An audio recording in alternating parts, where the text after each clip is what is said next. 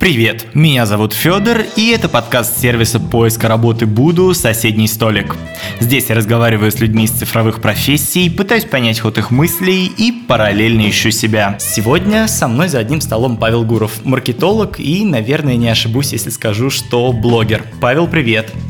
А, здравствуй, Федор. Здравствуйте, уважаемые слушатели подкаста «Соседний столик». Спасибо тебе большое, что пришел, Павел. Но начну, наверное, совсем с ситуативного, но при этом кажется, что касающегося нас на протяжении вообще всего времени. Буквально вчера в России приняли закон э, и зафиксировали понятие удаленной работы. Давай в этом контексте вообще с тобой поговорим про концепцию номадизма. Кто такие номады? Э, номады либо номады, нет еще толком ударения. Угу. В, э, скорее всего, по логике языка сначала все будут говорить номады, потому что так в, в языке доноре в английском. Потом ударение на русский манер переползет на последний слог. Как было с маркетингом, маркетингом будут номады, скорее всего. Ну, тут нужно уточнить, что, скорее всего, digital номады обычно так. Да, Цифровые да, да. кочевники, можно использовать такой термин.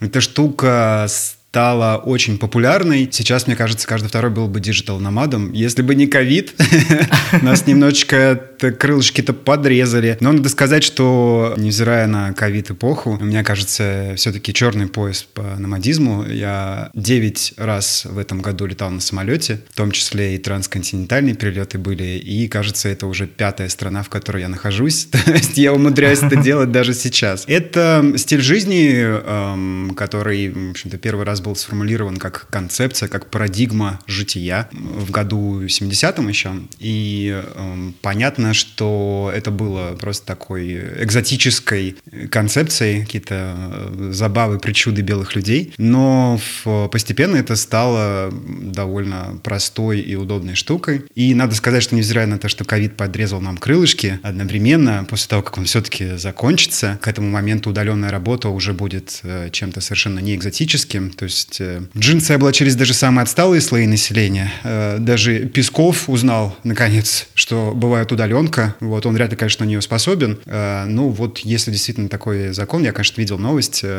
принят, то это, безусловно, хорошо. И это позволит даже тем, кто очень сильно зависит от каких-то госструктур, не знаю, СММщик Почты России, я теперь знаю его лично, вот даже он, наверное, сможет со всеми бумажками через бухгалтерию и через юриста провести всю эту оказию. Смысл в том, что это не путешествие, да, то есть очень важный момент, потому что вот, не знаю, если мы введем в Шаттерстоке слово «фрилансер», мы увидим, как правило, довольно улыбающуюся девушку либо парня, э, который на пляже, значит, с, там, не знаю, с мохито сидит и такой вот в трусиках, значит, набирает что-то на компуктере, такой вот весь из себя SMM, получает э, тысячи долларов и, значит, там вот на серфе э, прямо на ходу, да, что-то там делает. Это, конечно, bullshit, так жизни не бывает, и, опять же, если кто повторял мой образ жизни, и в том числе в тропических странах, вообще-то на пляже невозможно работать. Просто солнце Абсолютно. слишком яр ярко светит в экран, и вы просто экран не видите вашего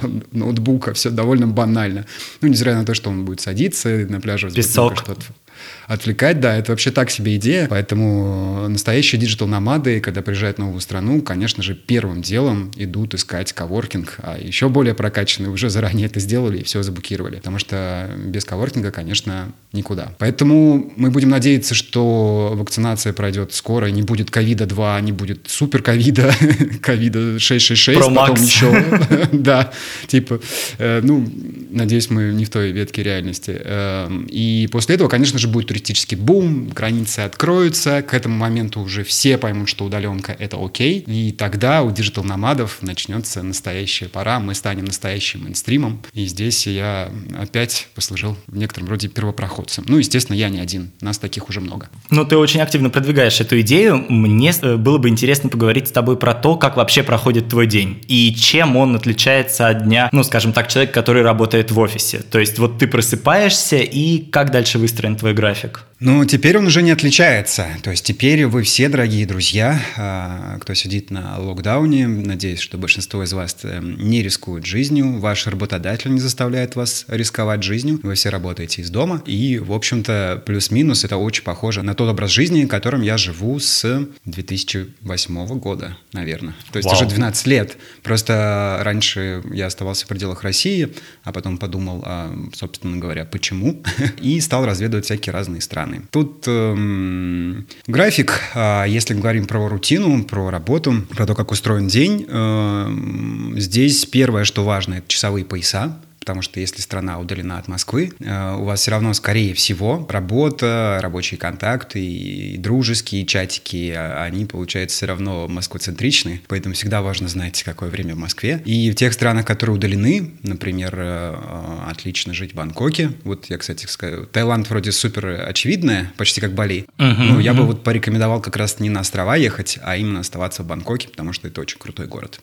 И, кстати, да, смешно, что тогда там все ходили в масках, на каждом углу продавали маски. Я такой, хе-хе-хе, какие странные люди маски продают на улицах. Вот они опередили нас гораздо. Так вот, и там-то как раз было не очень удобно, потому что 6 или 7 часов разницы. В Сеуле она была еще больше. А, ну, то есть э, вообще прям ночь и день поменялись местами. И это было, конечно, сложновато. То есть, э, ну, не знаю, кто как просыпается. Я, допустим, где-то в 9. Я считаю, что очень правильно всегда высыпаться. И я счастлив, что как раз на удаленке, когда я сам себе босс, я могу спать полноценно 8, а то и 9, а то и 10 часов. Вау. А, это рос, роскошь, которую, мне кажется, я заслужил.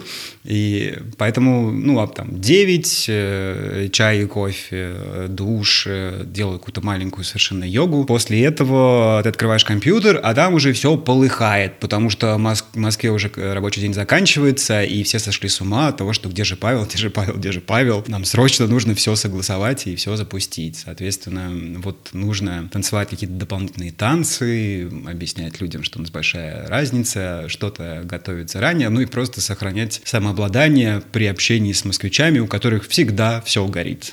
Разница часовых поясов, получается, это самое важное. Ну и потом то, что сейчас проговаривают все-все-все, да, потому что все работают из дома. Как понять, что твой рабочий день закончен? Э, здесь я не скажу, что добился черного пояса. Иногда он э, заканчивается в час ночи, иногда в два.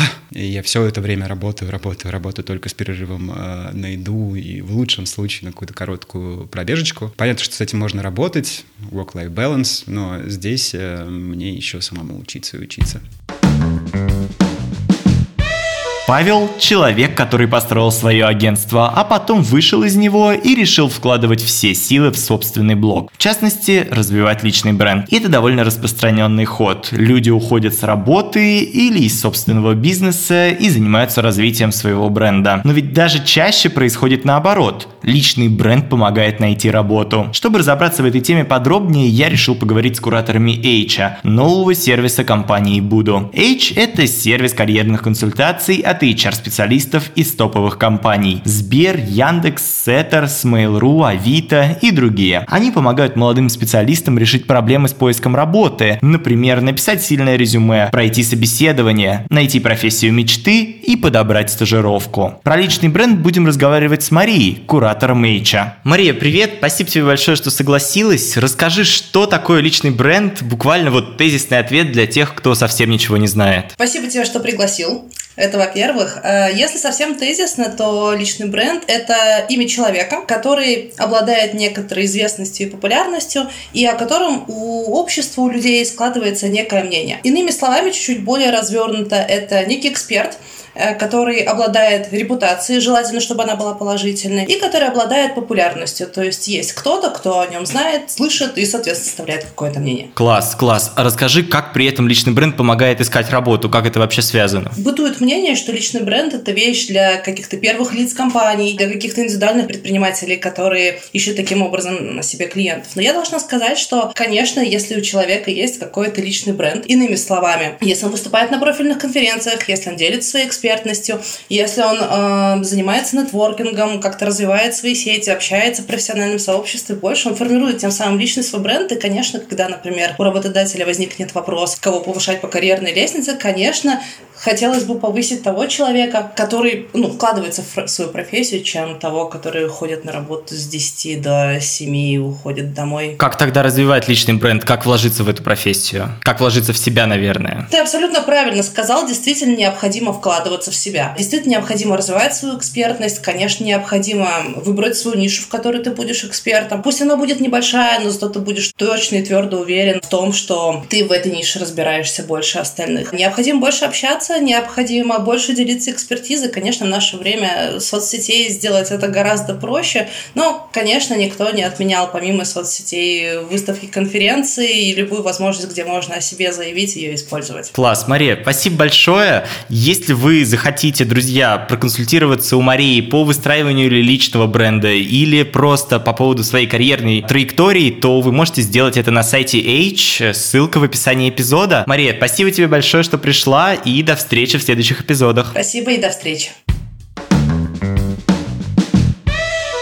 тебя в целом работа построена в первую очередь на твоем личном бренде. Ну, то есть, э, конечно, это Гуров Agency, но в любом случае у тебя все в первую очередь зациклено, насколько я понимаю, на тебе. Или расскажи, насколько у тебя большая команда. Агентство я закрыл в этом году. Это была А-а-а. одна из потерь, потерь 2020 года, но, в общем-то, я вышел максимально сухим из этой воды, потому что как раз не складывал все яйца в одну корзину э, и диверсифицировал заранее все свои э, заработки. Год назад я запустил Patreon, он по-прежнему является, в принципе, при желании, если немножечко закатать губу и исключить, э, там, не знаю, устрицы из рациона, то можно только на это было жить.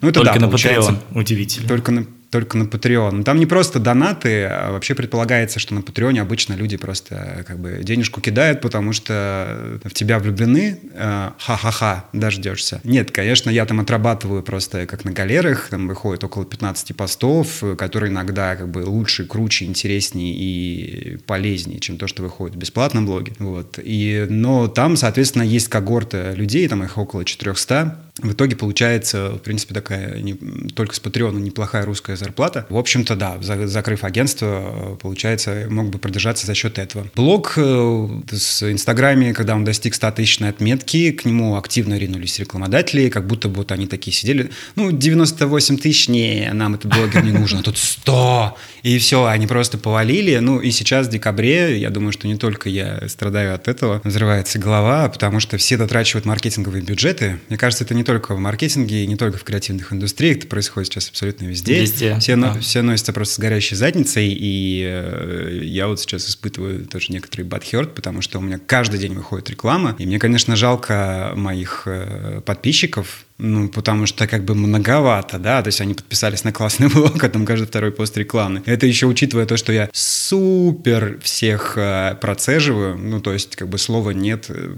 звучит очень часто. Это только остаются вот только те бренды ценности, которых я разделяю, там, те курсы, которые я сам проверял, только так.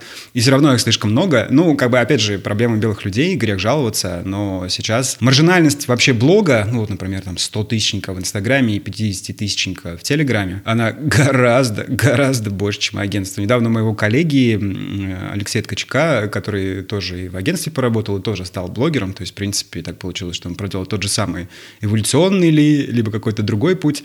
Э, у него был пост про то, что агентство, digital-агентство, SMM-агентство, да, как самое простое, это вообще очень низкомаржинальный рынок.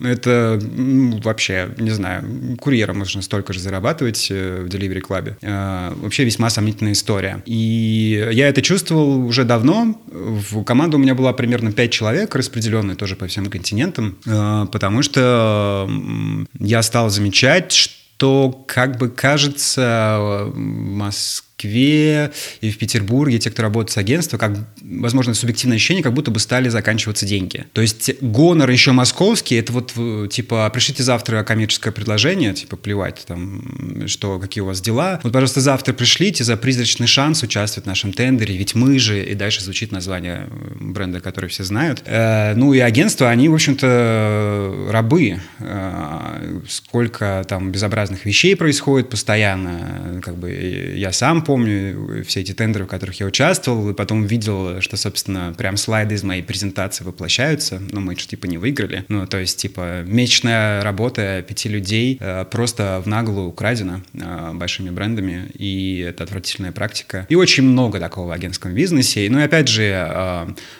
там, допустим, ну, платит клиент, не знаю, в месяц 300 тысяч рублей. Для многих русских агентств это вау уровень, да, который еще там нужно достичь. Э, ну, вот из этих 300 тысяч рублей 150 тысяч шло на таргет, оставшиеся 150 тысяч э, комьюнити-менеджер, аккаунт-менеджер. На пятерых э, человек с, это... С, да. и, ну, как бы, и вот и все.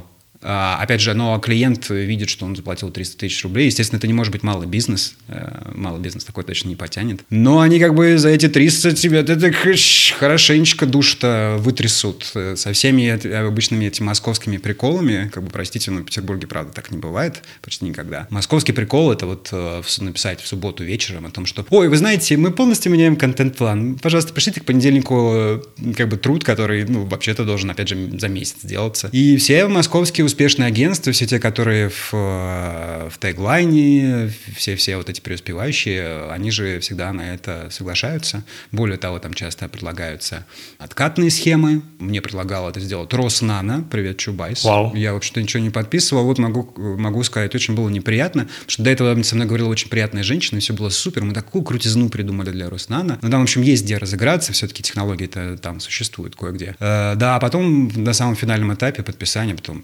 выяснилось, Вась Вася, я такой, все, как бы просто молча ушел из этого ресторана. И это вот типичные будни digital-агентства, и это когда ты еще пробрался в более-менее высшую лигу, а уж остальным там достаются какие-то кусочки с барского стола, за которые идет ожесточенная борьба. Ну, в общем, да, блогерам получается гораздо более выгодно быть, но блогеров-то еще больше, чем еще больше. самого агентства на коленочке, и надо сказать, что получается, просто чтобы вы понимали, я, получается, 7 лет выступал на каждой конференции, каждой бочке затычка Гуров что-нибудь рассказывает про SMM-тренды. И часто это была неоплачиваемая работа. Это, это раз. И потом, соответственно, каждый день по 2-3 часа без выходных в течение 3-4 лет, пока блог не разогнался. И в какой-то момент, вот когда уже создается ощущение, что вот, вот уже пресловутый личный бренд построен, я же еще и блог платно продвигаю, uh-huh. и э, только на это было потрачено несколько миллионов рублей.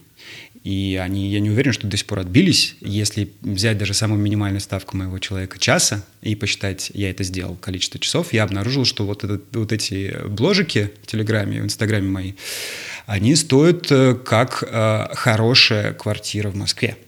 Угу. Вот. И я тоже еще, ну, как бы, естественно, это не отбил. То есть, э, просто чтобы не было иллюзий. И, как бы, опять же, во многом там где-то мне везло. Опять же, это не так просто повторить любому. И, э, в общем-то, стоит ли овчинка выделки? Если у, у вас ресурс, да, если кто-то задумывается об этом, если у вас ресурс 4 э, года только вкладывать деньги и силы в эту трубу, и потом не факт, что из нее что-то высыпется, все гораздо сложнее, чем обещают на инфо-цыганских курсах, где завтра вы озолотитесь. Э, как бы законы термодинамики никто не отменял в нашей вселенной. Чтобы много получить, нужно очень много сделать. Ну, про инфо-цыганство мы еще, конечно, поговорим. А вот ты рассказывал о том, что происходит, э, значит, вот в московских агентствах, а насколько это действительно московская практика или это вообще по всей России? И насколько ты видишь различия в агентствах э, международных или зарубежных просто? Вот именно отношение клиентов к агентскому бизнесу я имею в виду. Ну, дело в том, что Россия равно Москва. А, так не везде, но в России все ресурсы мыслимые сосредоточены только в Москве. То есть можно быть петербургским рекламным агентством, но вы все, до вас все равно как бы доходят бюджеты Москвы. То есть как ни крути, Москва это, в принципе, и есть единственный источник и брендов, и контрактов, и финансов. А, просто Петербургу достается меньше. Есть, конечно, агентства в Красноярске, Новосибирске. Я знаю этих людей, их буквально по пальцам одной руки, которые умудряются получать контракты там, всем известных брендов классных, да, интересные, классные, делать рекламные активации, креативные концепции, SMM-продвижения. Да, они, конечно, супер молодцы, что смогли из там, условного Красноярского, Новосибирска, Челябинска это построить. Но, опять же, а, если на чистоту, они выигрывают в условных тендерах, там, за условную Додо Пиццу или там за условный Burger King Russia, только за счет демпинга. Вот и все. Ну, потому что в Челябинске эти деньги норм... еще окей, даже очень хорошо, а, например, в Москве и Петербурге за них даже никто вставать не будет. То есть они выиграют только за счет демпинга, при этом качество работы их может быть э, высоким. И, ну, в общем-то, понятно, что, в принципе, даже все успешные digital-чуваки из Москвы, они все из глубинки-то приехали. Там очень мало людей, которые как бы выросли в московской семье, при чистеньке там в профессорской семье. Э, это, это всегда выскочки из маленьких сел деревень, что, собственно, и меня касается абсолютно. Я с очень маленького города в Амурской области, район вечной мерзлоты, гулага, зон, где просто ничего не цветет. Соответственно, мы все поехали в какие-то более приветливые края. И, ну, если не брать вот этих э, гениев э, из провинции, агентский бизнес э, в регионах, он абсолютно страшен, бесчеловечен, чудовищен, когда, э, собственно, команде нужно выполнять гигантский объем работы за какие-нибудь 30 тысяч рублей, и при этом им не дают, например, деньги на рекламный бюджет, ну, и там ручками, давайте, давайте, работайте там, в личку напишите всем, и вот что-нибудь там вот это сделайте, просто поймайте каждого человека на улице и уговорите подписаться. Нас не волнует, как вы это сделаете, нам должно быть 100 тысяч подписчиков к обеду, вам на это 15 тысяч рублей, поехали. Вот они живут в этой практике, э, ну, это ежедневно ежедневное разочарование и выгорание, потому что нет, эта работа не стоит столько. И более того, даже если бы стоило, никогда не, не получится хорошего результата. То есть это обязательно будет разочарование. Сто процентов, двести процентов я гарантирую. Будет разочарован и заказчик, и тот, кто эту работу выполнял, и те самые подписчики, они будут разочарованы и всех, потому что это будет не то, что им интересно. А если мы говорим про международный бизнес, э, надо сказать, что нет, сказки небесной, чудесной, прогрессивной практики там тоже нет. Там вообще другая история. Там примерно ну вот если мы будем говорить про Германию, даже и про Австрию, ну, примерно год, в лучшем случае 2002 в развитии технологий. Ну, то есть э, много собственников бизнеса крупных корпорациях не слышали слова Инстаграм. Вот это, это сложно поверить, но это рили так. Они такие, ой, вот эти соцсети, типа в 2020-м они говорят, это же, ой, ну так интересно, ну это, наверное, что-то такое, там подростки, наверное, да? Ну вот я же сам первый раз слышу про Инстаграм, это, наверное, что-то подростковое, то есть они так про Инстаграм думают, типа про ТикТок, угу. они узнают лет через 10. Да.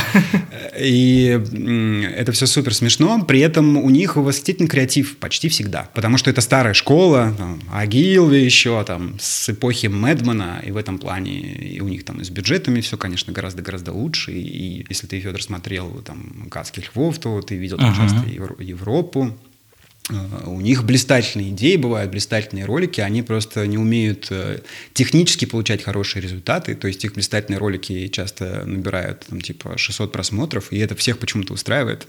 типа была красивая идея, мы ей насладились. Вот, вот эти вот миллионы всяких Насти Влеевых, там этого даже нет в помине, в проекте, и не факт, что вообще будет. Эм, буквально вчера я проснулся с тем, что все мои рекламные э, кампании заблокированы навсегда, например, в Фейсбуке и Инстаграме, а, потому что евростарцы там, с, с песочком своим такие вдруг узнали, что соцсети существуют. Блин, кто им рассказал?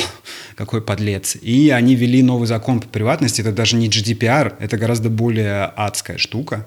И э, теперь, судя по всему, вообще таргет нормально не настроить, потому что это нарушение приватности. У меня таргет был простой по профессии маркетолог. Так вот, теперь он запрещен, потому что я м, через эту систему не имею права знать, кто маркетолог, а кто нет. Это нарушение приватности. И угу. это полнейший бред, потому что, э, ну, типа, старенькие люди, э, не понимая, как работает интернет своими грязными... Данные-то все равно собираются ногами пришли и такие, ой, что у вас тут данные передаются, мы сейчас все запретим. При этом это супер смешно, особенно в Берлине, они так одержимы этой дата шут своими персональными данными, не дай бог кто-то, кто-то вообще куда-то кого-то выложит, вообще нельзя выходить в соцсети, это очень популярная точка зрения даже среди молодежи. При этом у них э, фамилии людей, они же э, на дверных табличках, то есть даже не на дверных, а внизу в подъезде. То есть, ребят, самые сенситивные персональные данные, то, где вы живете, да, вас можно прийти, как бы, я не знаю, и, и поймать за ногу. С вашими фамилиями эти данные публичные, эти personal data, они на улицу у вас вываливаются. В чем проблема с профессией маркетолог?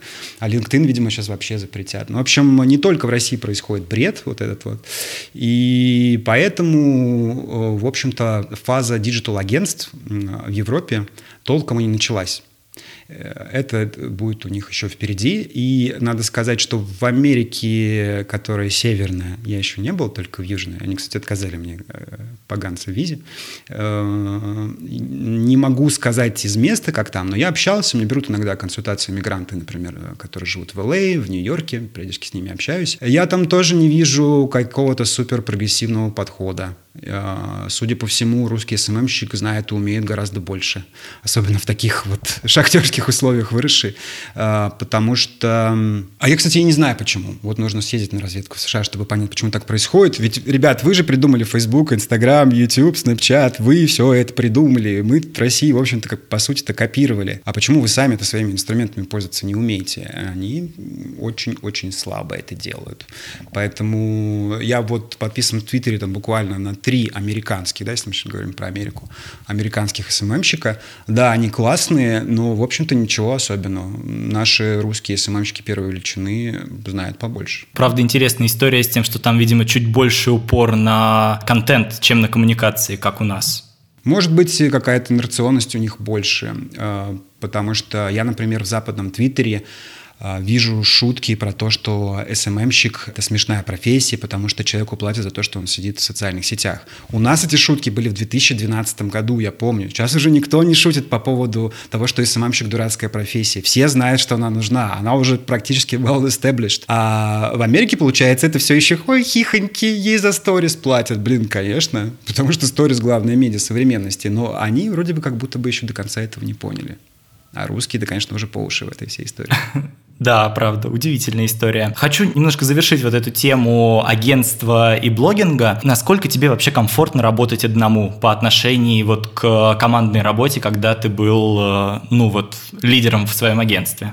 Да, я, кстати, пользовался словом «тим-лидер», потому что у нас были довольно неформальные отношения, и, в общем-то, уж точно не с позиции э, «я начальник, ты дурак», ну, по крайней мере, я на это надеюсь. Мы даже после завершения всего продолжаем там как-то виртуально поддруживать и вроде бы ко мне все хорошо относятся, я надеюсь. Поэтому, да, коммуникация была распределенная, иерархия была распределенная, но, может быть, не новомодная холократия, когда прям совсем все равны и нет никакой иерархии. Все-таки были вполне закрепленные традиционные роли. По большей части конечное решение в большинстве случаев было за мной. Но, в принципе, э, по поводу команды и делегирования. Вот сейчас, да, как блогер, я тоже могу начать создавать свою команду. И, в общем-то, многие блогеры там, пути своего развития к этому идут. Да, например, Катя Концева, с которой у меня вышел подкаст недавно, у нее лет пять назад было три человека, а сейчас уже 17. Они, кстати, прикольно сделали. Мне кажется, это тоже плодотворная модель сейчас для русских ребят. Они взяли и все 17 москвичей, там причем семейные есть люди, по-моему, с детьми, возможно, даже с домашними животными, они взяли все на юг Турции, уехали, построили там дом,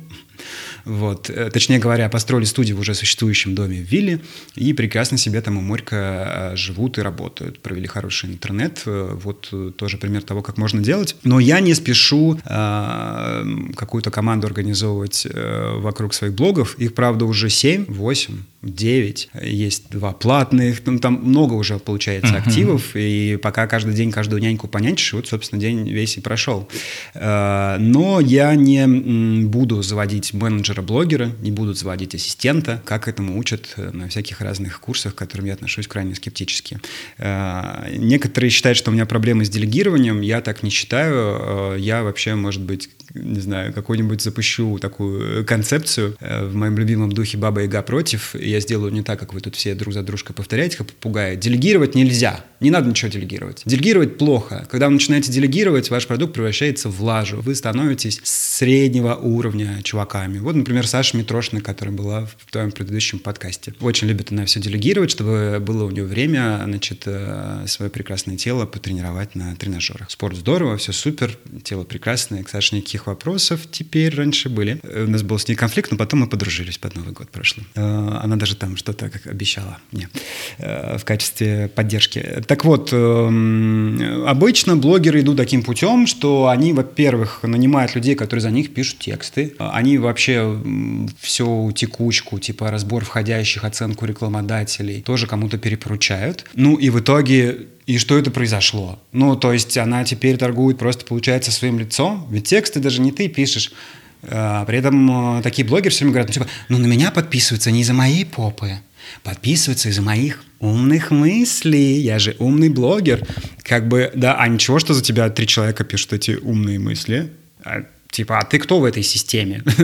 ну, то есть, мне кажется, это чрезвычайно странным делегировать хоть что-то. Супер странно, когда делегируется написание текстов. А как можно делегировать, э, например, выбор рекламодателей? Я выбираю рекламодателей только тех, э, во-первых, должны быть обязательно большие бренды, уж я могу себе позволить, а во-вторых, только те, чьи ценности я разделяю. Например, я не разделяю ценности компании ВКонтакте. Э, большая часть топ-менеджмента, которые отъявленные сексисты и прямо об этом говорят, состоят в паблике «Мужское государство», государство, которое предлагает унижать женщин. ВКонтакте э, ежемесячно врет о своей статистике, и все об этом знают. Они врут про то, что они успешно запустили ВК-клипы. Это неправда, их никто не смотрит. Есть доказательства этому. Эти люди способствуют э, пыткам и фабрикации уголовных дел э, против невинных людей, против Юлии Цветковой. Почему я должен поддерживать какие-то очередные мертворожденные, это один вопрос, нововведения ВКонтакте, компания, которую я не уважаю. Я глубоко презираю каждого человека, который там работает работает. И такие вещи, например, делегнуть сложновато, потому что если найму какую-нибудь юную девочку или мальчика, они такие, о, ВКонтакте, это же такая большая компания, вот они как много денег нам дают, чтобы они еще эти сделки эти опровили. Нет, буду опровить только я. Да, возможно, на это будет влиять какое настроение у меня сегодня, но зато моя совесть чиста. И еще могу вспомнить э, в том самом Бангкоке, в котором я жил какое-то время, есть самый знаменитый ресторан, у него Мишленовская звезда, он первый ее получил, и э, там такая бабушка очень колоритная, э, с очками для сварки, потому что там очень горячий вок, и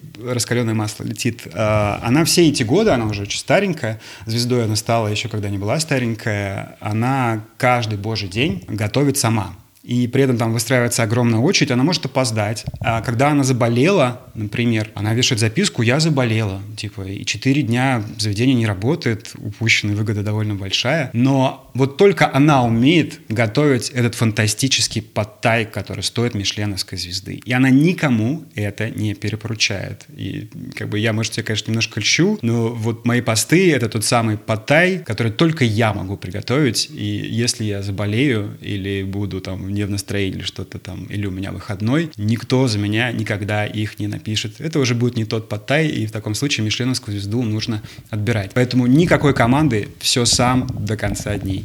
Я не могу не сказать, что выпуск, который выйдет завтра, а для слушателей это выйдет, с, получается, месяц, наверное, назад. Это выпуск с э, Димой Лушниковым, пиар-директором ВКонтакте. Друзья, послушайте. Вот такая вот нативная интеграция. А, Павел, хочу у тебя такую историю спросить. А если ты выгоришь? Если ты поймешь, что, ну все, блог не твое, ты просто перейдешь от этой модели к чему-то другому? Или все-таки у тебя есть вот это понимание того, что ты сможешь сформировать команду и условно делегировать и выйти из этого? Ну, то есть э, у меня здесь просто какое ощущение? Обычно ты строишь какой-то бизнес, и потом на каком-то этапе выходишь из него и начинаешь делать что-то новое. Вот э, из того, что ты описал, с блогом так сделать вообще нельзя. Конечно, ведь это ведет Павел Гуров. Причем, как бы это тоже не очевидная штука, потому что, например, когда я переписываюсь с людьми, отвечаем, они такие, ой, это что, Павел отвечает? Нет, блин, заместитель Павла. Для меня так странно, а, видимо, как бы у других есть везде сплошные заместители, да, я, да. я какой-то белая ворона в этом плане. Ну, написано, что блог Павла Гурова, не Клаши Ивановой. Ну, естественно, это могу быть только я. Естественно, перепродать этот актив невозможно. И пристрелите меня в этот момент, если я вдруг это сделаю. И тот, кто купит, ну, просто полнейший дурачок. Потому что понятно, что этот актив не работает. Внимание собрано под одно, и оно не может быть перепродано никак. Вообще перепродажа блогов — это тоже супер странная, душная, нелепая история. Я все время над этим угораю. Э, потому что тот, кто купил, ну... И в данном случае, ну, не знаю, я, кстати, тут думал, потому что, да, декабрь очень бешеный, и был, и остается. И какие-то нотки выгорания, да, периодически возникают. Я очень люблю то, что я делаю, это настоящее, и там много очень творчества. Э, это, кстати, и спасает, и спасает во многом подкастинг, который, может быть, не такой денежный, но там как раз творчество гораздо больше. Вот, ходить там, шумы записывать, например, по городу, вообще придумывать э, какую-то музыкальную вставку, придумать какие-то звуковые эффекты. Вообще, в принципе, да, это аудиопередача и я ее режиссирую. Это уже очень близко к кино, например. Это вообще гораздо-гораздо более интересно, чем уж точно маркетинг и таргет запускать для какой-нибудь очередной fashion-марки. Просто небо и земля. Там как раз творчества маловато. До тех пор, э, пока есть э, какой-то такой уже устаканенный доход, да, я просто буду больше и больше заниматься творчеством. Есть какие челленджи, да, есть, например, YouTube и TikTok. И хочется туда выйти, и мне кажется, что, в принципе, принципе, я и морально готов, но не, не готов пока технически. Здесь, возможно, мне команда потребуется. Я тут, конечно, хорохорился по поводу того, что мне никакая команда не нужна, но подкаст я все равно делаю с командой. У подкастеров же есть э, лейблы, и подкастеры могут быть резидентами лейблов. Это точь-точь, как устроено музыкантов. Мне тоже это очень нравится, потому что это уже не вот эти скучные таргеты, пиксели, конверсии. Это уже творчество, это уже полет. И э, я резидент подкастерского лейбла Толк. Наше сотрудничество взаимовыгодное уже отбилось э, много раз. И они ищут рекламодателей, то есть они взяли на себя эту текучку. Еще сложности с оригиналами документов при работе с крупными рекламодателями. Такой вопрос о digital-номадизме. Э, дело в том, что я много раз пробовал из Европы и других стран что-то доставить любыми там даже супер luxury сервисами, DHL, DHL премиум, там все что угодно. Доставить оригиналы чертовы этих актов, счетов, фактур, они не находят. Э, там даже с трекингом видно, наверное, не знаю, на пятый раз, наверное, я бросил эти попытки. Они застревают на сортировочной номер 143 под, в Подмосковье. Там находится какая-то черная дыра, где до сих пор лежат все мои акты и фактуры, которые так никто не получил. И поэтому, например, здесь делегирование оправдано. Они действительно находятся физически в России, и они берут на себя всю эту бумажную... Документооборот ужасно неинтересно, но совершенно неизбежно. Ну вот, получается, здесь мы это делегировали, всю коммуникацию, работу с подрядчиками Label Talk делает это потрясающе. И получается, если я буду уходить в YouTube, TikTok, мне совершенно точно нужна техническая команда, потому что вряд ли я смогу так быстро освоить такую сложную штуку, как видеопродакшн. Поэтому все-таки это будет какое-то содружество с какими-то командами 100%. А еще у меня была мысль, и она меня не отпускает, о том, что э, я часто живу в замечательном городе Берлине, где в последнее время снято очень много Netflix-сериалов. И я очень люблю Airbnb Experience, ну, то есть когда ковид все-таки закончится, э, то обязательно будет туристический бум друзья. Нужно держать это в уме. Это сейчас неочевидная, мне кажется, неочевидная мысль, а, но она мне очень нравится, потому что она похожа на такую прорывную правду, которая пока не очевидна. И я подумал, ну вот, в общем, если выгорю я с этим блогом, доест мне все это, Пойду я в экскурсоводы, в Airbnb. Только обычные экскурсоводы — это скучные, унылые люди, которые повторяют э, никому не нужные факты из Википедии про какую-то башню. А у меня будет, э, как минимум, уже готов э, в качестве концепции гид по Берлину, по местам э, сериала Queen's Gambit, который сейчас гремит и стал большим культурным явлением. Он полностью снят в Берлине, причем э, и Москву, и Мексику здесь снимали. Кар на Карл Маркс Штрассе он похожа на Москву, там такие почти сталинки, и она такая широкая, как московские шоссе. Или как вот, например, московское шоссе в Петербурге, да, а, чем-то похоже. Поэтому вот можно водить по нетлисовским местам. Я нашел почти все локации, их можно узнать и прям даже вспомнить. Еще есть классный сериал э, Netflix Unorthodox. Он тоже про Берлин, и тоже некоторые локации я нашел. Ну и плюс еще буду заодно людей учить, как из этой локации снять э, такую историю, с которой получат максимальное количество реакций. Здесь и мои знания пригодятся пригодятся. И заодно английский буду прокачивать, потому что, скорее всего, будут экскурсии по-английски. Вот такую я себе придумал карьеру на пенсию. Это интересный ход, да. Для подгоревших. Павел, ну и заканчивая, наверное, тему блога, расскажи, насколько вообще тебе часто прилетает за слова, за мнение, потому что ты его прям очень так открыто всегда высказываешь, и мне кажется, довольно... Это нестандартно вообще для digital-тусовки, ну вот э, такой московской. Мы же все как бы друг друга любим, мы же все вот одна индустрия, мы же все друг друга поддерживаем, и вообще вот есть такой какой-то общий тренд на объединение и внутри агентств, и среди блогеров, и среди даже есть какие-то коммуникационные перебросы между компаниями. Насколько вообще вот у тебя действительно прилетает за слова, и есть ли у тебя, может быть, какой-то опыт, когда ты, э, я не знаю, лишился какой-то прибыли за то, что слишком едко говорил о компании? А, ну вот, допустим, про ВКонтакте. Я, собственно, даже и сейчас не упустил возможности э, это подчеркнуть. Господин Круглов, Нелушников, э, например, в приватной беседе, не со мной, но мне передали, сказал, что Гуров находится у нас в черных списках черные списки ВКонтакте. Боюсь, боюсь, так страшно. В черных списках, блин, этой помойки оказаться. И якобы, что из всех digital-инфлюенсеров э, напротив меня стоит черная метка, что мне э, нельзя со мной сотрудничать. При этом я только в этом году три раза отказал большие деньги, они просили там свои э, инновации великие а, подсветить. То есть, что-то я не понял, кто у кого в черных списках. Кажется, ВКонтакте это вы у меня, а не я у вас. Но опять же, я же не делаю это просто потому, что я желчный человек, и мне, как э, у старого деда у подъезда, все равно на кого гавкать. типа, прошла девушка, ох, блин, подоскуха, там, прошел кто-то еще, ох, ты тоже, блин, что-то с тобой не так. Нет, я много с кем, блин, дружу. Я просто дружу с классными людьми. Я хочу поддерживать нетворкинг с теми, кому у меня нет вопросов по самым важным для меня пунктам. Это политическая ситуация в России, которая весьма-весьма тревожна. Это права человека, это права женщины, это антидискриминация, да, поддержка всех антидискриминационных инициатив. Вот что для меня важно. И это важнее, чем деньги. И я не хочу дружить с теми, для кого деньги важнее, да, которые готовы закрывать глаза на все просто для того, чтобы э, выиграть какой-то очередной тендер. То есть вопрос конкретно этики. И для меня эти этические моменты, к которым я пришел, ободрав колени и руки э, в своей жизни, э, они для меня гораздо важнее, чем, например, э, тот этический принцип о том, что мы все должны друг другу улыбаться. А с чего это, как бы говоря, вдруг? Почему бы не сказать э, в глаза правду человеку? Я помню, что обычно на мои резкие высказывания коллег по цеху, хотя если я резко высказываюсь, скорее всего, коллегами их не считаю, э, а считаю кем-то другим. Так вот, обычно критика такая, что, ну, блин, конечно, Гуров там где-то то ли в Буэнос-Айресе, то ли где-то там в Киеве. Типа, что ты мне сделаешь, я в другом городе? Типа, вот поэтому такой смелый. Э, если, уважаемые друзья, вы так думаете, хочу вам сказать, как человек э, с э, титановым штифтом в челюсти. Нет, в реальной жизни я веду себя точно так же.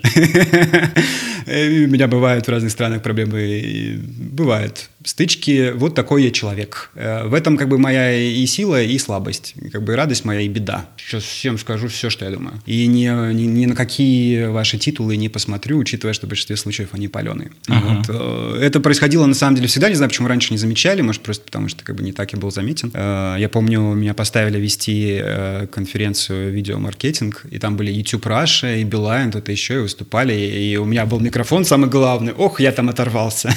Вот они там хлопали хлопали глазами, типа, а что так может быть, что кто-то мне, э, значит, э, задал неудобный вопрос. Вот это, блин, номер. Неудобный вопрос кто-то задает. Поэтому нет, упущенной прибыли не было никогда, если не считать те моменты, когда я сам сознательно от нее отказывался, э, потому что мне не устраивает компания. И с теми, кто мне дорог, если я вдруг что-то ляпнул, перед ними я готов извиниться, потому что они мне дороги. И есть такие коллеги по цеху, я общаюсь с ними каждый день, но улыбаться всем, а, потому что все хорошо, прекрасная маркиза, это точно не мой стиль. Правда интересно, твоя позиция вот здесь, э, ты очень много подчеркиваешь, что не сексист, при этом у тебя бывают довольно резкие высказывания, причем, как мне кажется, они такие довольно сексистские. Ну вот из последнего история, да, с Эльнарой Петровой, когда ты сказал о том, что ну она же просто жена, и все было бы ок, если бы, ну, как бы ты ее там как-то как профессионала, да, э, поддел, но ты именно вот э, делал такой большой сильный упор на то, что, ну, вот она же жена, она же вот просто, значит, достигла всего не сама, скажем так. Как это коррелируется с э, твоими такими несексистскими взглядами? Нет, это не сексизм. Я сейчас объясню. С Ильнарой такая история. А, ну, во-первых, это первый подкаст, который я был, это был подкаст Ильнары Петровой. Это был, правда, год 2012. Угу. Потом эм, я преподавал в ее школе. SMM без котиков. Даже какие-то деньги, ладно, не буду этот момент комментировать. На тот момент мы были примерно в одной стезе и были там ноздря в ноздрю наравне. Э, в общем-то, э, по крайней мере, с профессиональной точки зрения к ней вопросов не было. Но потом а, получается, что человек как бы на том уровне и остался, и, в общем-то, никак и полностью ушел в свою семейную жизнь. Она имеет на это полное право. Это неотъемлемое право человека, и здесь можно только ее поддержать. А, совершенно точно и очевидно и при этом про то, что она жена и мать, да, то есть вот у нас была СММщица, теперь у нас есть жена и мать, ну, такое иногда происходит с нашими, в том числе и друзьями, да, ну, вот все теперь. Теперь все сторис, все посты будут только об этом. И это тоже можно по-человечески понять, но нельзя понять э, с точки зрения профессиональной этики о том, как э, ВКонтакте техническим директором и по факту, собственно, управленцем фактическим является Андрей Рогозов, ее муж, и они э, ставят в повышенную ротацию ее подкаст, который, с тех пор так и не набрал никаких слушателей, хотя мог бы да, потому что он не развивался, не был достаточно востребован рынком, не был сделан на достаточном уровне. Они э, ставят ее постоянные вебинары, это делается с официальной странички э, ВК, и это самое, что ни на есть, использование административного ресурса. Это самое обычное кумовство и, в общем-то, завуалированная коррупция, что является совершеннейшей нормой для ВК, э, который и для Mail.ru Group, в принципе, в целом. И э, в данном случае, собственно, вот, вот эти вот показы и вот это вот восстановление блога произошло вовсе не потому, что Эльнара является успешным СММщиком. Это легко проверить, не знаю, с помощью WordStat, сколько есть запросов про нее, как они менялись с точки зрения динамики лет. Это можно проверить э, там, по конференциям, как давно ее зовут, очень давно никуда не зовут. А, это был самый настоящий момент, который все закрывают глаза, потому что все друг другу вась-вась, а я на это глаза закрывать не хочу. Лично мне она ничего плохого не делала, но я считаю, что такие вещи замалчивать нельзя. И в данном случае кумовство было очевидным, потому что она является женой. И именно этот момент я озвучил. Я не вижу здесь сексизма. Сексизм — это когда э, если бы я был предвзят просто потому, что она женщина. И, э, собственно, наверное, даже среди тех, э, кого я ценю как профессионалы, женщин больше. Ну, например, Кристина Лазовский. Ну, правда, конечно, мне в большей степени импонируют те женщины, которые сами поддерживают фем-повестку, а не образ уютной жены у камина, дело которой нянчит детей. Да, да, понял тебя. Вопрос ценностей. Павел, ну, хочу с тобой поговорить э, про то, как найти в целом профессию в э, digital-сфере, потому что в первую очередь это актуальная история для моих слушателей. Ты в целом говоришь о том, что сейчас в SMM категорически не нужно идти. При этом есть ощущение, что все равно ребята толпами туда стремятся, и давай попробуем, может быть, дать какие-то карьерные советы, если человек прям определился, что он хочет работать соцсетями, и, предположим, это прям осознанный выбор, а не, не просто веяние тренда, и не просто понимание того, что ничего другого делать не умеешь. Как начинающему SMM-специалисту выстроить какую-то свою карьерную карту? Как себя прокачать? А, получается, что SMM настолько разросся, если мы говорим про российские реалии, что, получается, универсальные солдаты, вот они как раз чаще всего в провинции, это как раз такой плохо оплачиваемый труд, неблагодарный. Поэтому я бы не рекомендовал туда идти. Выигрывают те, кто либо смогут успешно встроиться в агентскую систему. Например, а, мои коллеги, которые руководители прекрасных агентств э, московских, digital, там все хорошо и с зарплатами, и с брендами, все время ищут аккаунт-менеджеров. Вот у нас огромное засилие курсов сторис-мейкеров, шапка-мейкеров, э, хэштежников, э, какой-то, господи, какую-то чушню придумали. Специалист по чек... специалист по запускам. Запускам, блин, чего? Куда? Что это за чушь? Какие запуски рынку нужны? Аккаунт-менеджеры в digital-агентство. Где учат на аккаунт-менеджеров? Нигде. Вот оно, золото. Прямо сейчас я могу дать вам три золотейших вакансии. Э, с руками оторвут хорошего аккаунта аккаунт-менеджеров в digital-агентстве. Что там за навыки? Ну вот как бы здесь нужно хорошо знать специфику. Она действительно очень специфическая специфика. Кто мешает пойти?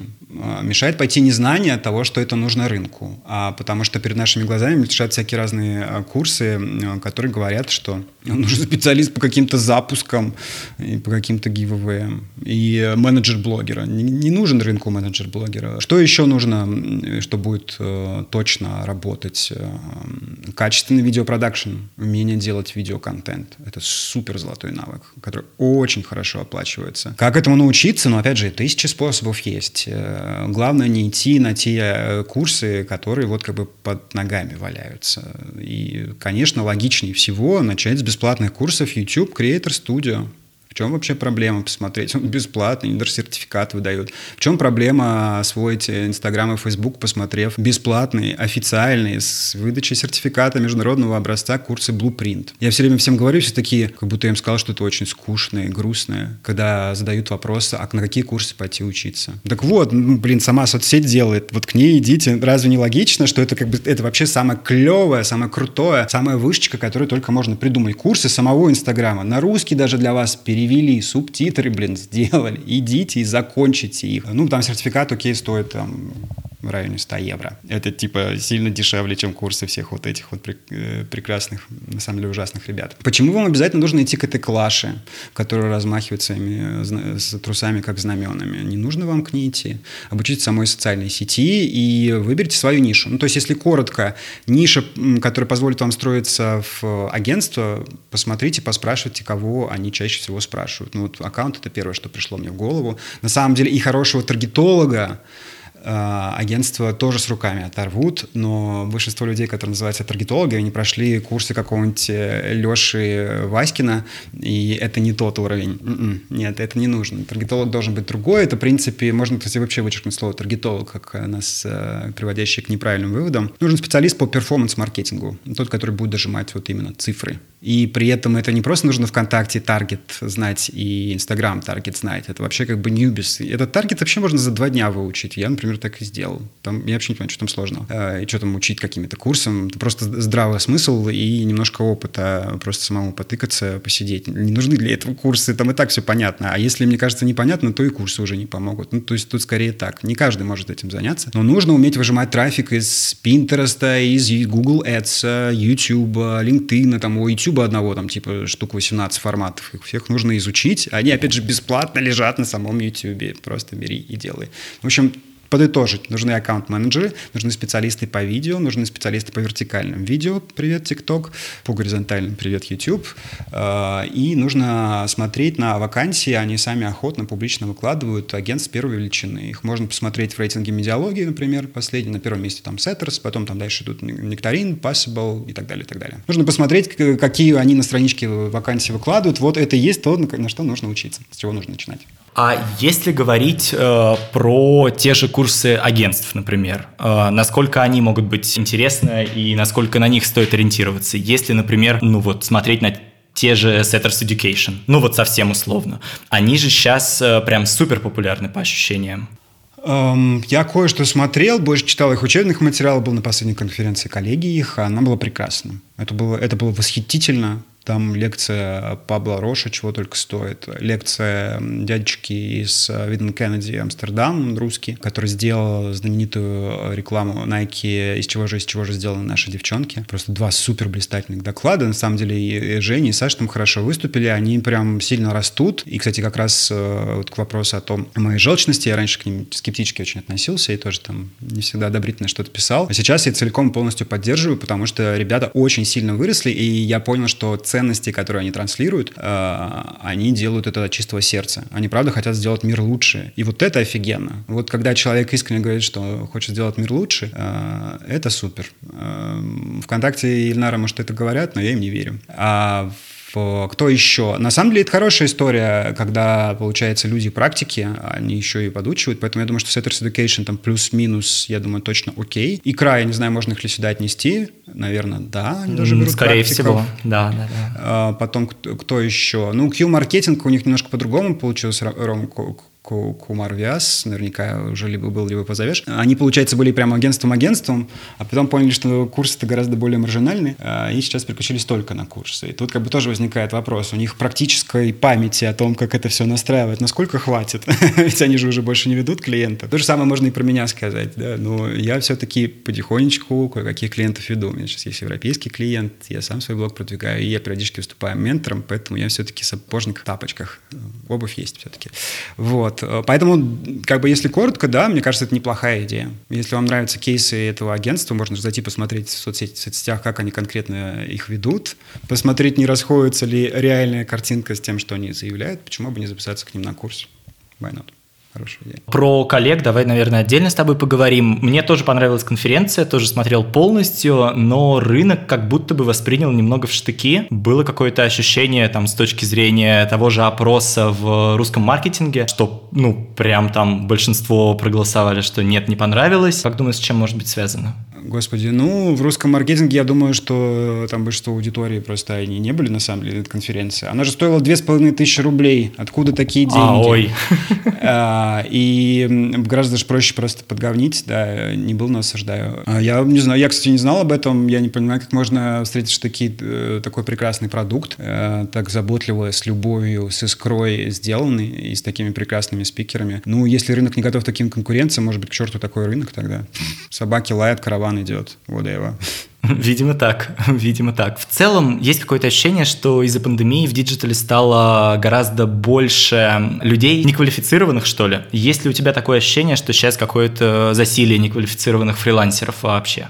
Мы поссорились даже с парочкой знакомых, не друзей. Ну, не поссорились, как бы а, я, в общем, поставил минус балл, потому что, да, когда начался ковид, массовое увольнение. Ой, Паш, слушай, это, что там, это, ты, ты вот этот вот SMM делал, СМС, вот эти компьютеры. Э, что там, где там это, быстро надо сейчас за пять минут научиться, а я сейчас пойду, давай это мне работу. Как бы, то есть э, люди относятся к этому как к интеллектуальному аналогу грузчика.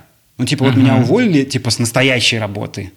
Я там сидел в офисе, там был кулер, и я такой был хороший молодец. А потом э, меня уволили из-за э, сокращений кризиса. Это будет все, на самом деле, еще долго. Кризис-то точно, ковид может закончиться. Поэтому так, что нам делать? Так, ну, либо пойду э, в курьеры, Яндексе лавку буду разносить, ну, либо вот в эти ваши СММщики. И э, то, как это вскрылось, э, как бы это было, конечно, супер неприятно, потому что я понял, а, так вот вы как ко мне все эти годы относились. Вы думали, что я, типа, вот как кассир пятерочки, сижу с умным видом, какую-то чушь несу, на самом деле нифига не делаю, да, потому что это такая вот легкая фигня, такой легкий заработок, нифига подобного. То есть, как бы в любой тенденции есть всегда инноваторы, трендсеттеры, потом раннее большинство, потом позднее большинство, потом так называемые laggards, отстающие. Вот с профессией СММщиком, те, кто сейчас заинтересовался профессией SMM, они отстающие, потому что если бы вы, ребят, правда были склонны к СММу, вы бы сделали это в году 2011. Что это вы сейчас сюда поперлись? Все, спасибо, не надо, закончено уже все.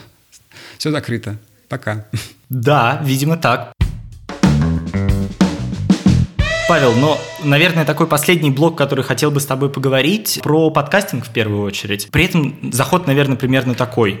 В этом году все скопировали а, с другой стороны, э, есть совершенно другой жанр, прям крупноформатный, и это подкастинг. Как вообще можно соотнести вот эти совершенно разные тенденции рынка? С одной стороны, у тебя вдумчивые и полноценные жанры, типа полноформатных YouTube-роликов э, на два часа, типа длинных подкастов. С другой стороны, у тебя есть вот это клиповое мышление с ТикТоком. Э, нет ли в этом какой-то, не знаю, борьбы внутренней, внутри рынка? Мне кажется, ты сам ответил на свой вопрос. То есть, получается, в медиасистеме ближайшего будущего я нахожусь в нем, добро пожаловать, в нем прекрасно. Да, есть, э, получается, на короткое внимание так называемого клипового мышления. Кстати, британские ученые тут доказали, что его не существует, и это все bullshit. На короткий контент, да, на такой easy, который уже порублен на мелкие кусочки, вкусненькие, и только просто вот можно даже не разжевывать и глотать такие сладенькие, да, ну вот э, что-то типа, э, на самом деле, сторис там же, и сторис, и тикток, и на другом конце долгий контент, длинный контент, да, который мы, скорее всего, выделяем время,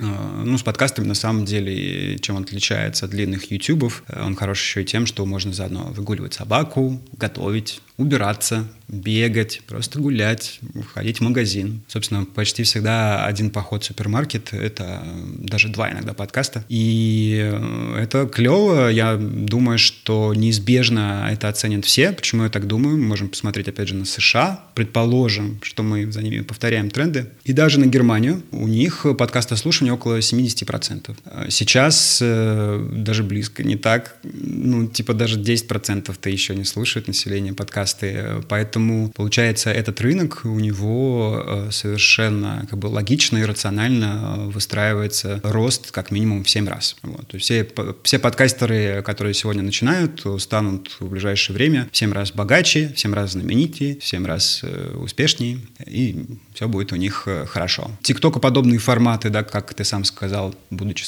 все скопировали. Так или иначе, даже если заблокируют сам ТикТок, получается, его семя будет жить в других социальных сетях, то есть по-любому этот формат выживет. И он очень специфический, он очень интересный. Да, это центениальская штука, по сути своей, да, это, в принципе, новый визуальный язык, новый content-язык. Это супер интересный челлендж, который вот для меня на 2020 поставлен как интересный челлендж. И, в принципе, э, я поработал с несколькими крупными компаниями в этом году. Запрос был такой, он до сих пор популярный, будет становиться только популярней. Как нам выйти в ТикТок, но не плясать там, как идиот? Вот это как бы главный вопрос SMM, digital а и современности. Как это сделать? А можно на самом деле. Это делает Пивоваров. Правда, пока в основном перелизаливает туда свой YouTube. Ну, кстати, тоже стратегия. И, в общем-то, скорее всего, туда будут приходить все больше и больше, там, не знаю, профессуры, предположим, людей из академических кругов, да, то есть то, что является в некотором роде, по нынешнему нашему ощущению, анти-тиктоком, э, они там будут, и тикток потихоньку тоже станет таким комбайном для всех, как стал им Инстаграм. Инстаграм, на самом деле, когда только начинался, и еще долго многие люди думали, что это для того, чтобы фитоняша сфотографировала свой творожок с клубникой. Я поначалу еще думали, что подростки, было такое ощущение. Сейчас в Инстаграме есть абсолютно все. То есть он стал, в принципе, как Facebook. То же самое обязательно произойдет э, с ТикТоком. Тебе интересно, почему так произошло?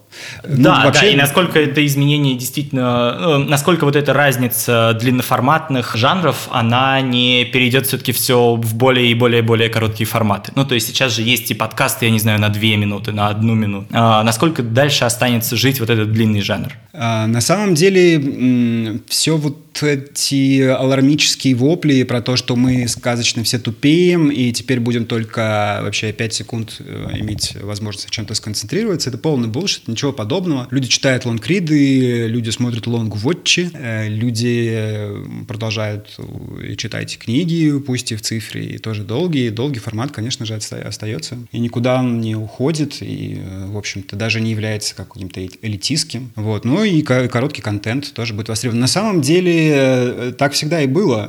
Ну, типа, даже в, пещ... в эпоху пещерных наскальной живописи тоже был свой аналог ТикТока и был свой аналог длинных подкастов. В общем-то, это два режима, которые вполне нормально существуют. Мы можем и то, и другое делать. Э, и здесь просто меняются медиатехнологии. И э, мне кажется, самое интересное начнется, когда полноценно начнет работать VR и AR как мейнстрим. Особенно AR интересен, да, дополненная реальность. Вот какие там будут э, длинные жанры. Это интересно, потому что идешь по улице, да, и на улице, получается, лежит контент в виде длинной, не знаю, змеи, в которую можно зайти. Ну, в общем, я пока даже при, пример это я так сейчас набрасываю. Что это может быть? Будет какой-то совершенно новый челлендж, там будут свои новые форматы. Ну, это новые кнопочки, это то, что я больше всего люблю. Я только рад. Насколько тебе, как креатору, сложно перейти от э, такого длинного формата в короткий? Ты уже говоришь о том, что ты думаешь про ТикТок. Э, может быть, чуть-чуть больше поделишься про, не знаю, возможную стратегию выхода туда? Ну, я, в принципе, уже поделился. На, на самом деле, это может быть просто говорящая голова. Ну, то есть, вот на самом деле, нашу беседу тоже можно тиктокизировать. Вот, запросто. Мы там, было парочка интересных фраз, и как-то их, может быть, можно с другом перелинковать, замиксовать, наложить какие-то эффекты. На самом деле даже вот из вот этого зума а, можно сделать уже достаточно контента. А, я даже нужно... прям готов попробовать. Если не против, я прям интересно. Почему нет? Да, потому что, опять же, люди смотрят всегда очень поверхностно, они такие поставили себе галочку, а ТикТок это там, где танцы и челленджи. Нет, ну, мой алгоритм ТикТока совсем другое мне показывает. Он мне показывает уроки каллиграфии, он мне показывает э, математические задачи. У меня как бы очень хайброу ТикТок, там никто ни разу не писал за последние дни. Алгоритм так меня понял, там уже даже уже сейчас достаточно этого хайброу контента. А, поэтому почему бы не начать самому его производить? Ну и все-таки, если про подкастинг говорить, ты в целом один из первых начал делать подкасты про digital, ну вот прям в первую волну, да, по ощущениям. Расскажи, насколько сейчас твои клиенты готовы идти в подкастинг с точки зрения монетизации. Понятно, что там продажные блогеры продаются, но это такой частный кейс, ну то есть это все-таки с э, вашим общим бэкграундом. А, раньше твоих человек, сейчас двоих, да, человек. Насколько в целом массово подкасты сейчас продаются? Ну, только сейчас, мне кажется, начинается. Вот. Э, с продажами действительно нам повезло, у нас нашелся э, рекламодатель сразу, и, э, и там выстроилась очередь, там просто можно было, ну, грубо говоря, не знаю, мы, мы только вышли в Тиндер, и нам, нас на свидание зовет сразу, типа там Клаудия Шифер, Синди Кроуфорд, не знаю, Монеточка, просто все захотели, такой был сладкий пирожок, но с Гуров Digital было, было несколько каких-то волн спроса, я замечал. Сначала что-то все захотели, потом все немножко что-то подрассосались, потом снова захотели, но уже какие-то дурацкие люди, которым пришлось отказывать. И вот сейчас, мне кажется, это очень субъективно, какая-то третья волна уже э, настоящих нормальных э, ребят. Это рекламодатели, которые не относятся к подкастингу как к перформанс-каналу. То есть, потому что первые были такие. Они думали, что мы сейчас закажем рекламу в подкасте, там человек э, что-то скажет, мы в, описании разместим ссылку, и по ссылке будет очень много переходов. Не-а. Нет, нет, переходов мало. И лучший результат, который был, это с, был одним из сервисов удаленного психоанализа, довольно известный бренд. Сейчас э, там было 1300 рублей получилось за покупку. Переход? То есть, mm, за покупку? Нет, не, за покупку, а покупка типа на 1003. Ну, то да, есть, в принципе, да, да. Ну, вот экономика сейчас... вы, вытанц... угу. вытанцовывается. Ну, то есть, ну, они, как-то, если мы оцениваем по Роме, return of marketing investment, все получилось. И при этом просто очень еще долгий хвост а рекламодатели, бренд-менеджеры, они часто, как так сказать, из-за текучки кадров настолько не задерживаются долго на своем кресле, чтобы успеть сдать отчет о того, как на самом деле отработал мой подкаст. Потому что тот же самый подкаст с психологической интеграцией, его до сих пор хорошо слушают. До сих пор, ему уже, блин, сколько, больше года, наверное. Правда, очень длинный хвост, а рекламодатели, это целый год ждать эффект, это что такое? Да? Зачем? Да-да-да.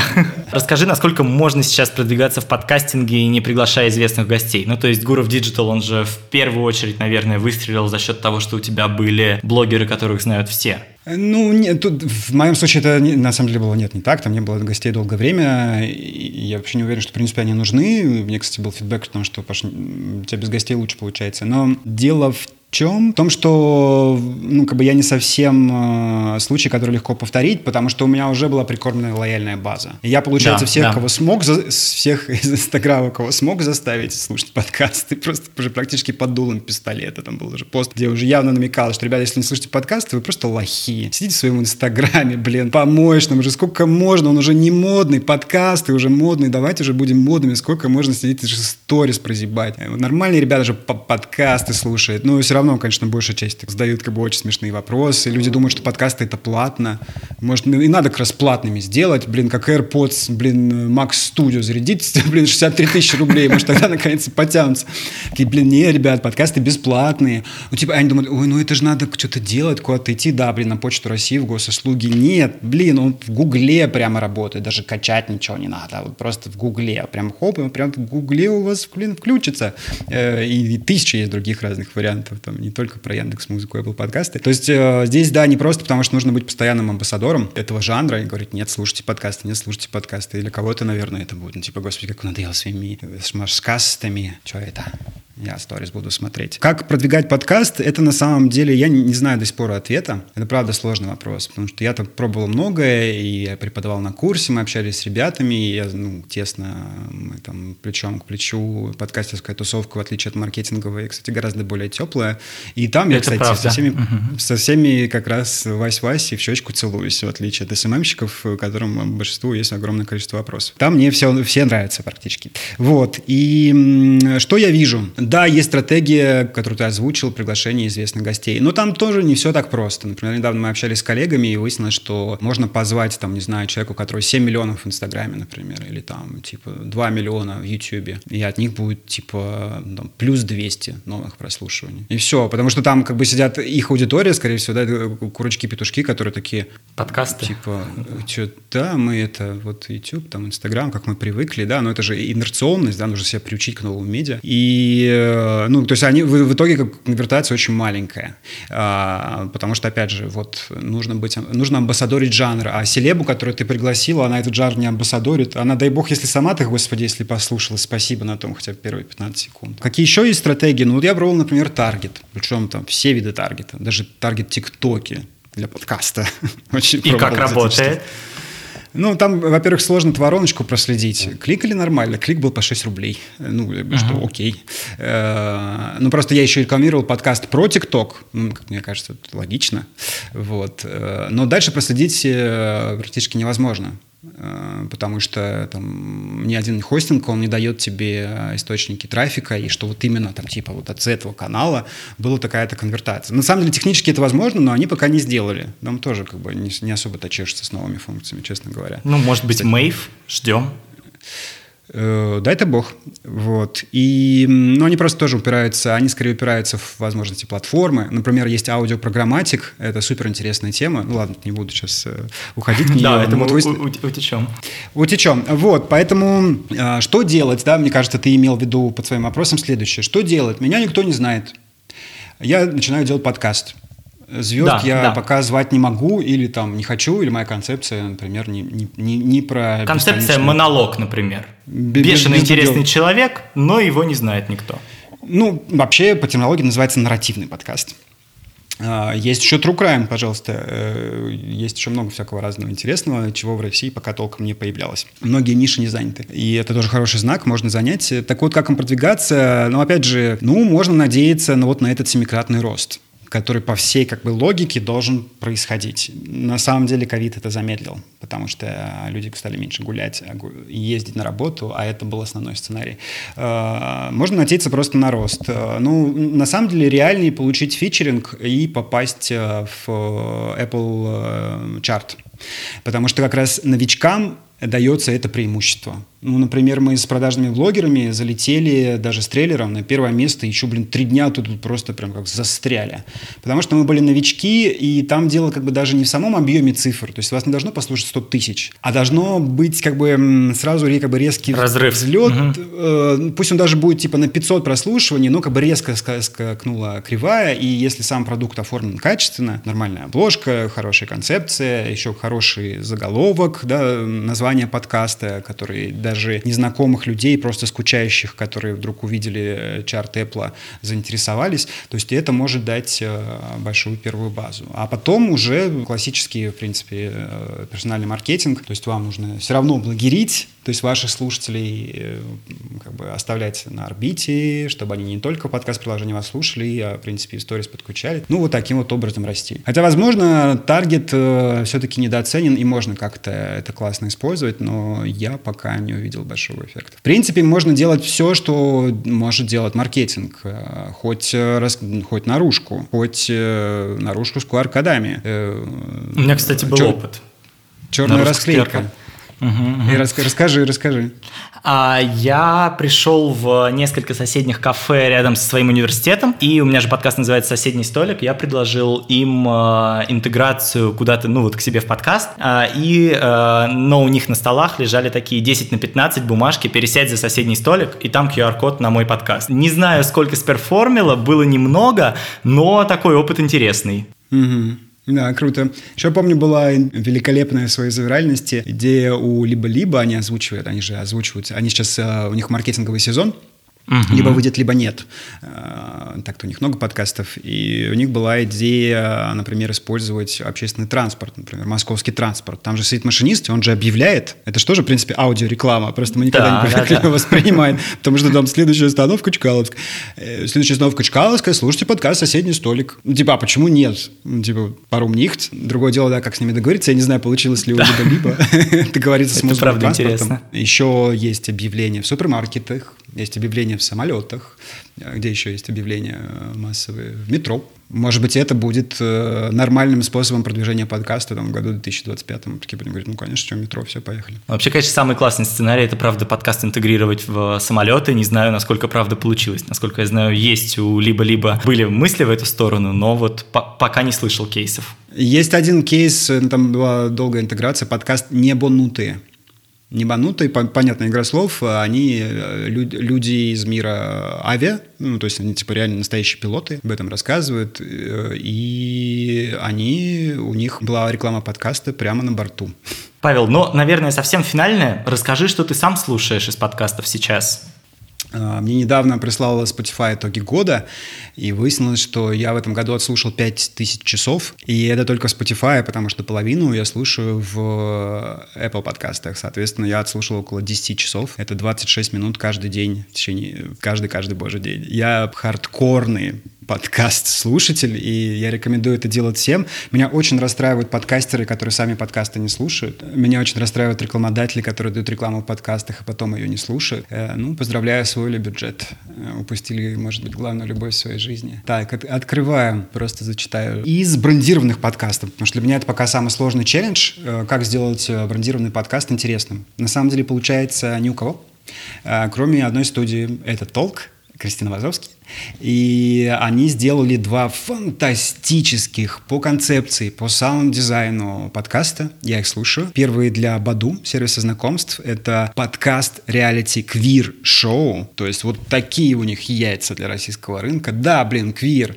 А, и а, там очень интересная концепция. У них там Шура был в гостях. Блин, боже, какой он там угарный. Они еще короткие, звонкие, супер динамично сверстанные. И вообще очень сложно оторваться. И уж тем более, да, от брендированного продукта, им дали такую творческую свободу, я думаю, во многом этом был их успех, а, потому что их, эти подкасты явно не мучили правками, а это всегда сильно все портит. И второй подкаст они сделали, значит, первый подкаст «По уши», так называется, ну, в смысле «Влюбиться в по уши» и подкаст «По уши». А, сейчас у них вышел тоже совершенно феерический подкаст бренд Ситимобил, такси, и это тоже разговоры в такси. Это ж, это ж, блин, вот вроде бы было на поверхности, но только они это придумали круто круто. Э, «Тариф поболтать» называется, и там просто умопомрачительный саунд-дизайн. В принципе, получился такой еще, он как раз такой коротенький, живенький, на одном дыхании слушается, даже все выпуски, их пока два. А я бы сказал, что это иммерсивный аудиоспектакль. Вот даже, наверное, так. Потому что а, и его создателями рассказывали, как они ездили там по Москве в такси несколько дней, записывали интершумы, э, специальной приспособой, которая называется Zoom, э, не тот Zoom, другой, шумы Домодедово, там настолько узнаваемые речевые ситуации, они настолько круто подчеркивают э, лучшие качества бренда, о том, что у них там есть такие-то, такие-то функции, что есть зарядка для айфона. Первый гость у них был Карен Шейнян, знаменитый сейчас ютубер с ЛГБТ-проектом, и он там, в принципе, пересказал все свои YouTube-шоу, можно на самом деле не смотреть, максимально интересно. Второй э, уже с другим героем, с другими героями. Вот мне кажется, это прям вышечка. Я желаю всем, кто делает профессиональный подкаст, тем более для брендов, э, послушать подкаст по уши и э, тариф поболтать, потому что планка для рынка в данном случае э, просто поставлена крайне высокая. Дай бог нам всем научиться так работать. В принципе, на этом можно остановиться. Хорошо, да. Павел, спасибо тебе большое, что пришел. Мне кажется, было правда невероятно ценно. Супер, спасибо, что позвал. Друзья, спасибо вам, что сидели за соседним столиком. Ставьте 5 звезд в iTunes. Пока.